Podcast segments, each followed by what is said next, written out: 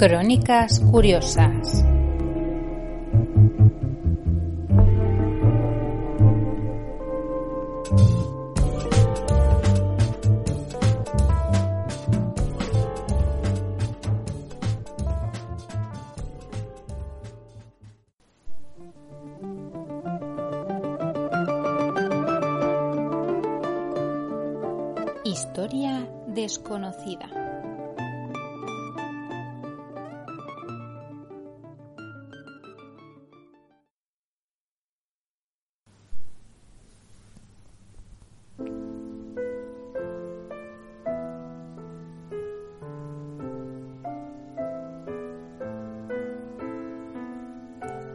La momia de Carlos I de España y V de Alemania.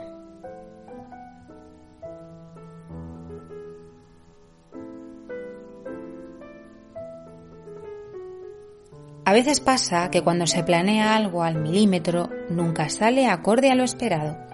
Y si no, que se lo digan al cadáver de Carlos I de España y V de Alemania, que sufrió unos vaivenes indignos de un emperador. Es la historia de la momia de Carlos V. Mi padre me condenó a una muerte sin fin para que no se volviera a cometer ese sacrilegio en Egipto.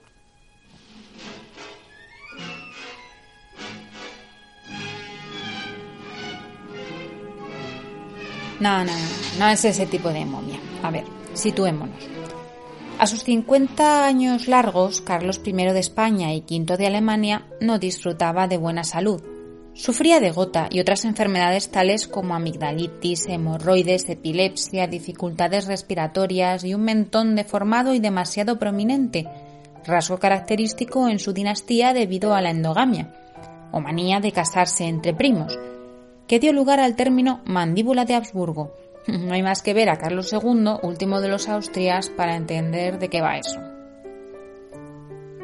Desde luego la dieta que llevaba a base de 4 litros de cerveza al día y 20 platos de carne roja no ayudaba para nada.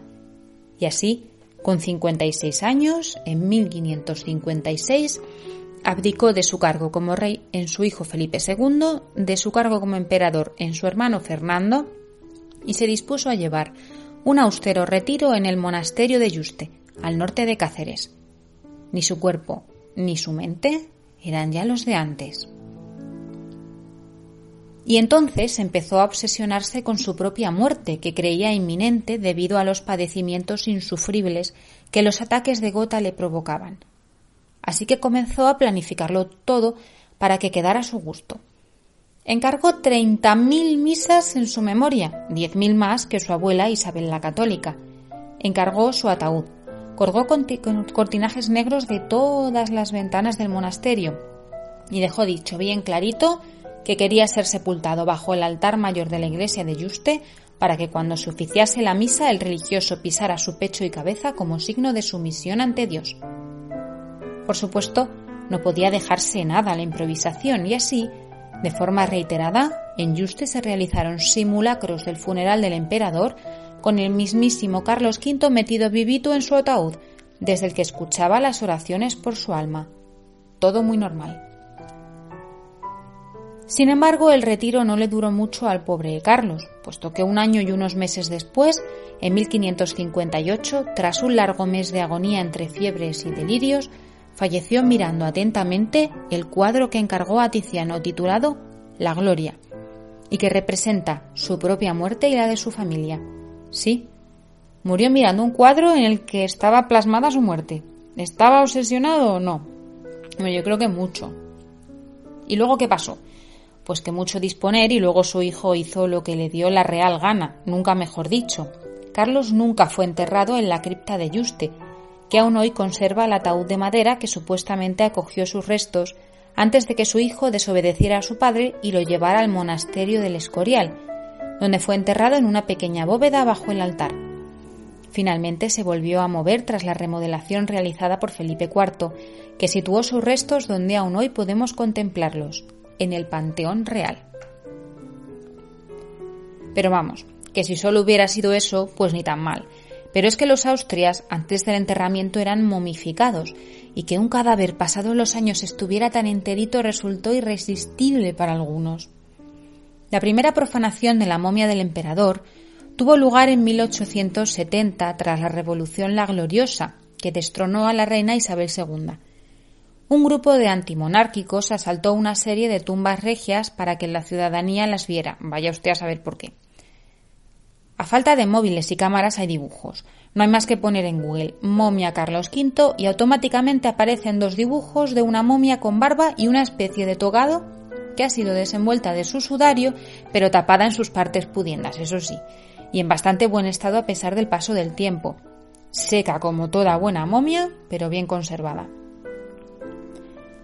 En palabras del escritor Pedro Antonio de Alarcón, que no se pudo resistir tampoco a visitar a la momia, que ya iba por su exposición vigésima cuando él pudo contemplar al monarca, los que allí se acercaron vieron, y abro comillas, la tumba de Carlos V abierta, y delante de ella, sobre un andamio construido ad hoc, un ataúd cuya tapa había sido sustituida por un cristal de todo el tamaño de la caja.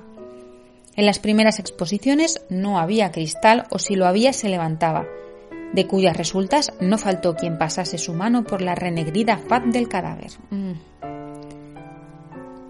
No contento con toquetear al emperador, uno de los visitantes, al parecer marqués, Sobornó a la persona que custodiaba el cuerpo por un 20 reales y éste le proporcionó un trocito de rey, una falange de su dedo meñique.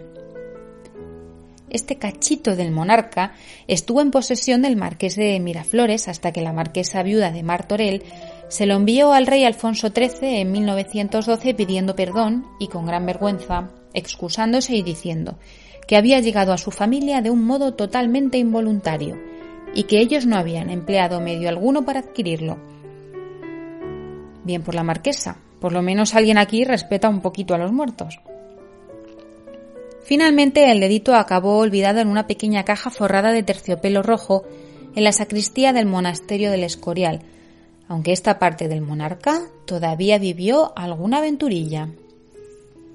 Y para explicar los devenires del cuerpo del emperador, hace falta hablar de su supuesta segunda profanación, supuesta, la que ocurrió durante la Guerra Civil Española en 1936.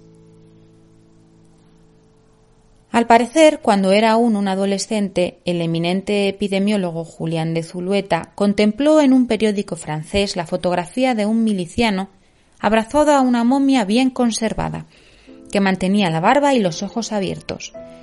Era el año 1936 y el joven vivía fuera de España, pues su padre, Luis de Zulueta, antiguo ministro de Azaña, era embajador de la República. Por lo que fuera, aquella foto le impactó muchísimo e identificó aquel cuerpo con el del emperador. Años después, Julián se convirtió en el doctor Zulueta, más conocido como el Señor de los Mosquitos, incansable luchador contra el paludismo, enfermedad también conocida como malaria, siendo el responsable de las campañas de la Organización Mundial de la Salud contra este mal. Aunque no venga al caso, es de justicia destacar que Zulueta consiguió erradicar el paludismo en Pakistán y Afganistán.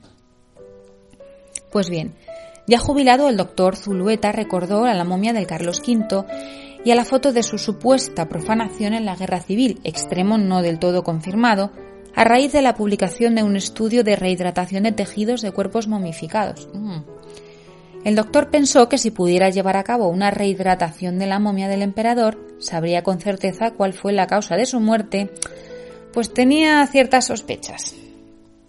Sin embargo, el entonces rey Juan Carlos, responsable de otorgar el permiso para exhumar a Carlos V, no creyó oportuno hacerlo, por lo que el doctor se quedó con las ganas, hasta que un día un conocido suyo recordó la historia de la falange del meñique regio, al rey Juan Carlos ya no lo vio tan mal, otorgó su permiso para actuar sobre el dedito y entonces se pusieron en marcha. Así, el dedo meñique hizo un último viaje en un furgón fúnebre hasta el Hospital Clínic de Barcelona. Allí se sometió a diversas técnicas que pudieron confirmar que, en efecto, debió sufrir terribles ataques de gota. Sin embargo, tal y como el doctor sospechaba, no fue esa la causa de la muerte, se extrajeron restos del parásito de la malaria del meñique del emperador. Así pues, en el año 2005 se determinó que Carlos I de España y V de Alemania murió de paludismo. Debido a que las condiciones medioambientales de Yuste no eran propicias para la aparición del insecto que transmite la enfermedad, hoy sabemos que el paludismo estuvo provocado por la picadura de un mosquito proveniente de las aguas estancadas de uno de los estanques artificiales construidos en el monasterio de Yuste por orden del emperador, frente al cual tenía por costumbre cenar.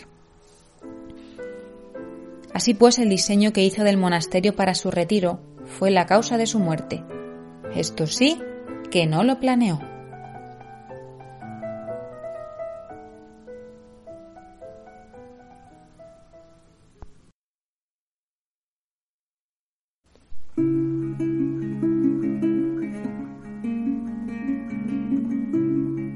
Lugares abandonados.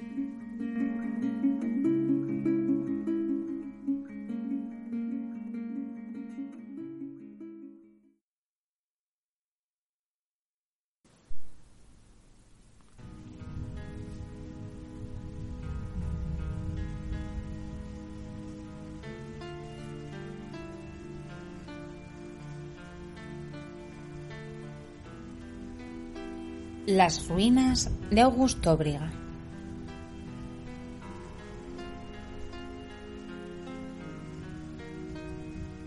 Si conducimos por la carretera de Navalmoral de la Mata a Guadalupe, a su paso por Bornal de Ibor, junto al embalse de Valdecañas, diremos, ¿qué es eso?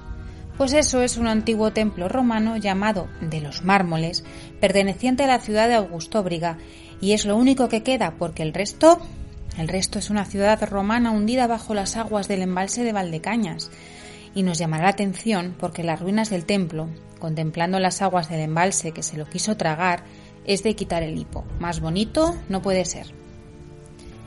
Si queremos encontrarlo, debemos preguntar por los mármoles, el pórtico de Augustóbriga en Cáceres, que aunque pertenece a la localidad de Bornal de Ibor, realmente el templo se erigía en la ciudad de Talavera la Vieja o Talaverilla, que corrió la misma suerte que las ruinas de Augustóbriga, es decir, que está sumergida.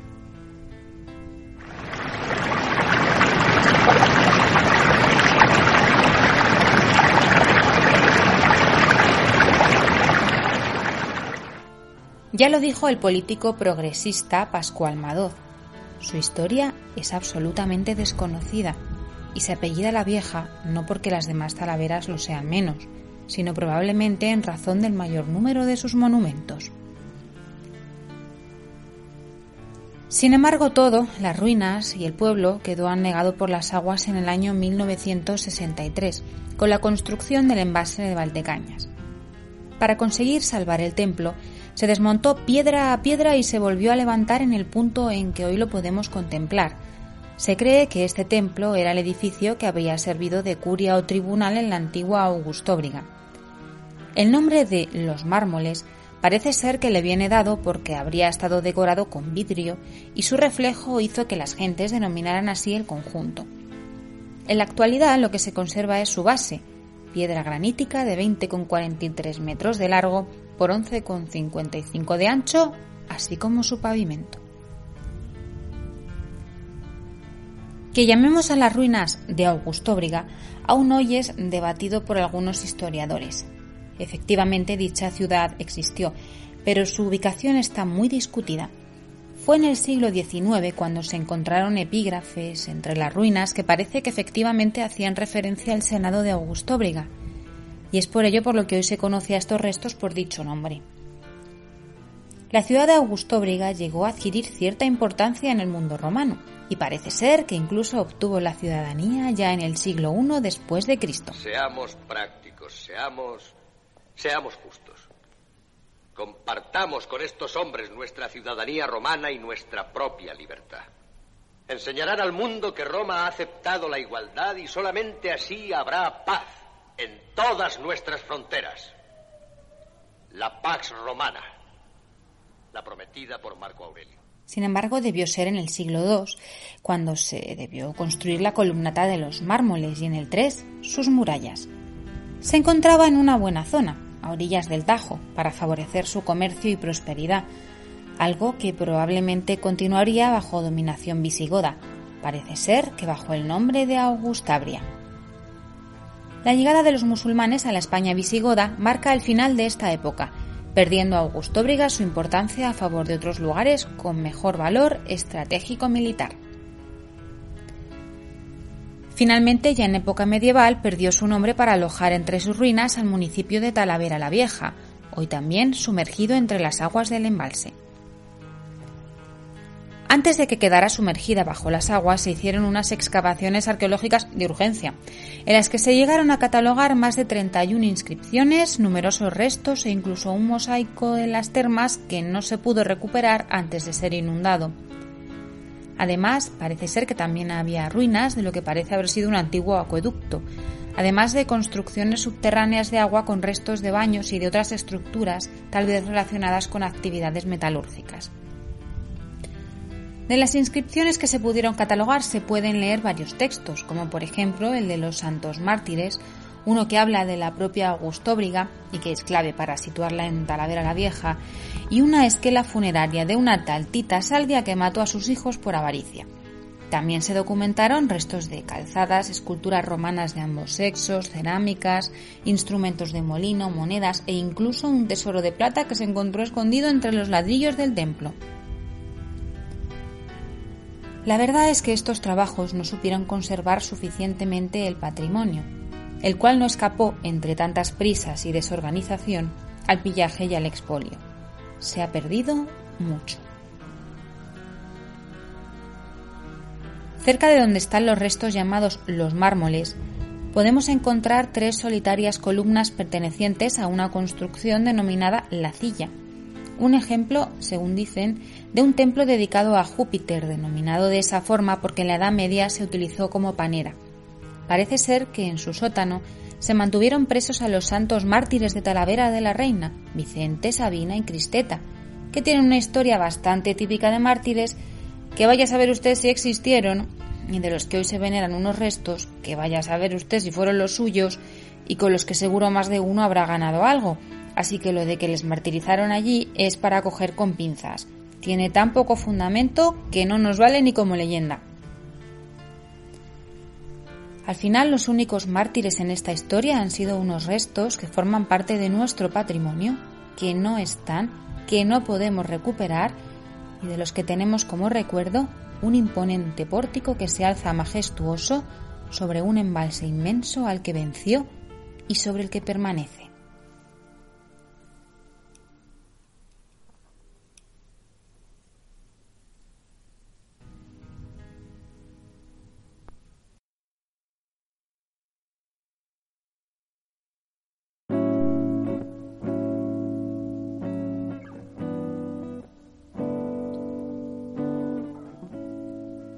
Hasta aquí las curiosidades de hoy que esperamos hayan sido de vuestro agrado.